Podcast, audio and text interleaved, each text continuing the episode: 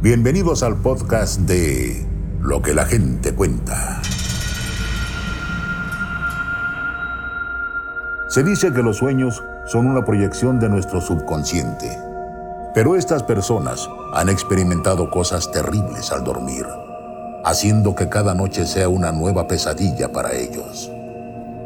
Estas son las historias de tres personas que cuando cierran los ojos abren portales hacia mundos desconocidos y aterradores.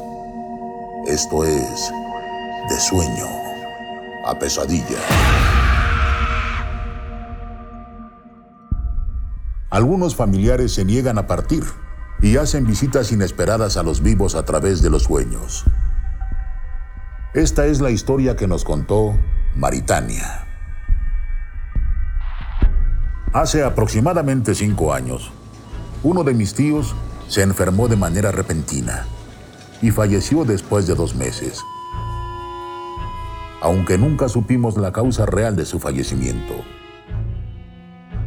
Mi tía, su esposa, estaba completamente devastada. Con quien compartió casi 40 años de vida, ya no estaba. Ella y mi mamá son muy unidas y bajo esas circunstancias, la relación se hizo más estrecha y por eso la visitábamos para que no se sintiera tan sola. En una ocasión, ella estaba llorando y me platicó que estaba harta y que no sabía cómo continuar sin su esposo. Había perdido las ganas de vivir. Soy enfermera y en ocasiones debo escuchar y consolar a algunos familiares de los pacientes que fallecen. Esto me permitió entender lo que estaba pasando con mi tía, por lo que estuve aconsejándola y consolándola.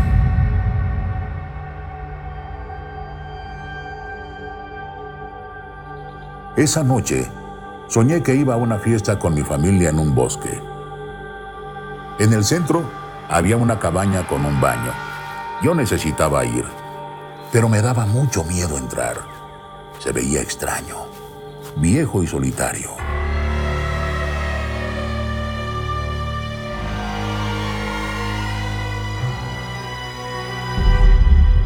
Finalmente, opté por entrar y descubrí que no había nada.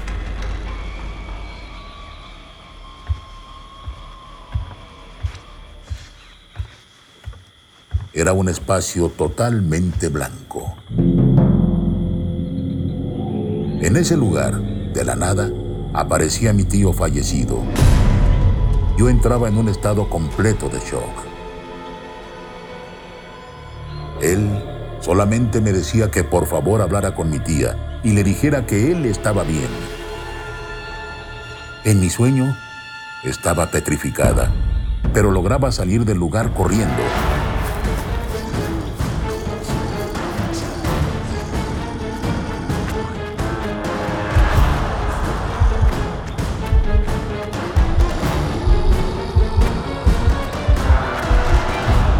Él me seguía gritando a través de la ventana que le dijera a mi tía que todo estaba bien.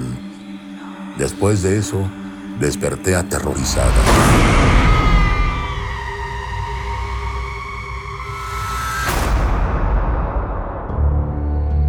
No permití que el miedo me consumiera y volví a conciliar el sueño.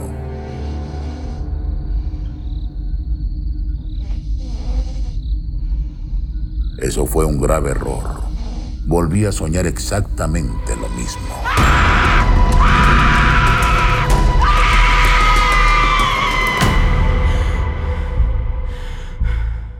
Al día siguiente, mientras limpiaba un mueble, un álbum de fotos cayó cerca de mis pies y se abrió exactamente en una página donde estaba una foto de mi tío. Sentía su mirada totalmente fija en mí. Por la noche, soñé una vez más con él. Después del tercer día consecutivo de ese sueño tan terrible, decidí contarle a mi tía todo lo que había pasado y le compartí lo que mi tío me había dicho en nuestro encuentro. Ella se soltó a llorar, pero tuvo el consuelo que buscaba. Y yo jamás volví a soñar con él. Había cumplido mi misión. Lo que la gente cuenta.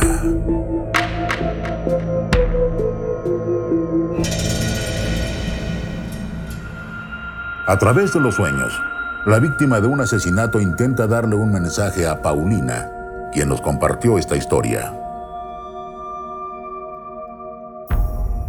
Hace ya cuatro años que una de mis amigas murió. Aunque la versión oficial fue que la mató su esposo, hay toda una historia detrás de ese terrible momento.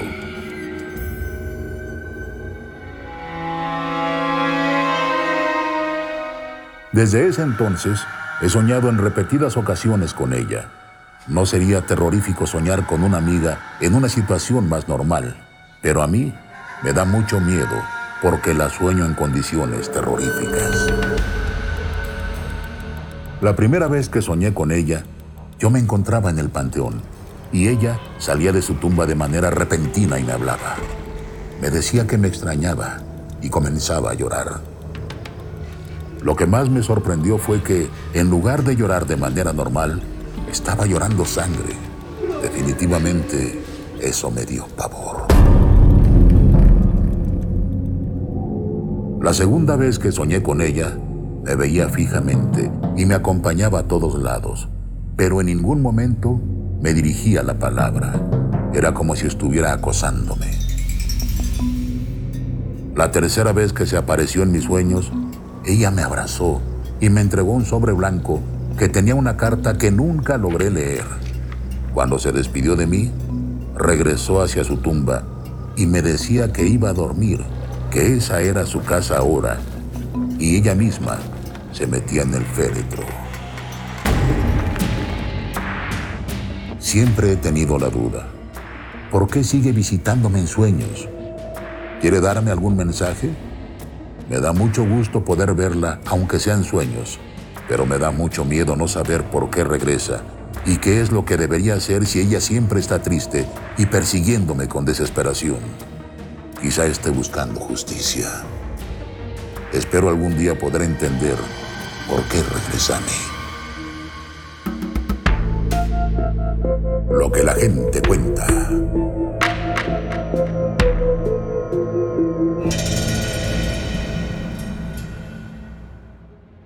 Siempre nos recomiendan despejarnos y dormir con la mente tranquila.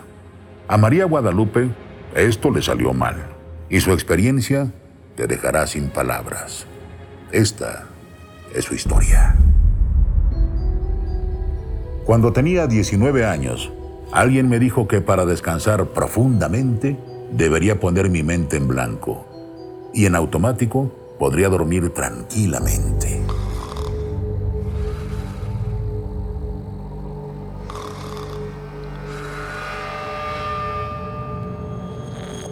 Yo seguí el consejo al pie de la letra. Antes de dormir, buscaba el color blanco en mi mente y nunca lo lograba, aunque sabía que solo necesitaba un poco más de concentración. Después de muchos intentos, logré vislumbrar el color blanco en mi mente y tuve una experiencia fuera de este mundo. Sentía como que volaba y recorría un túnel. Podía moverme como una hoja me sentía totalmente relajada. Esa sensación se convirtió en algo adictivo. Necesitaba estar en ese estado constantemente y empecé a dejar todas mis actividades de lado para poder entrar en ese trance cada noche. De repente, lo que empezó como un sueño se convirtió en una pesadilla. Empecé a explorar y sentir cosas que ya no me permitían distinguir si estaba soñando o no empezando por un niño que se me aparecía en el día. Y por la noche soñaba con un demonio que me hacía volar por toda mi habitación.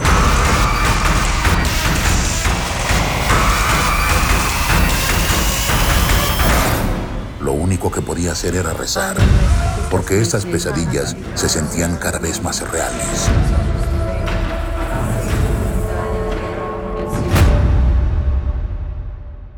En un intento desesperado por mejorar las cosas, un padre fue a bendecir mi casa. ¿Quién iba a pensar que ese sería el peor error que pude haber cometido? Ahora, no solamente yo vivía en un estado de terror constante, sino toda la familia, ya que el niño que se aparecía por las mañanas empezó a manifestarse frente a todos.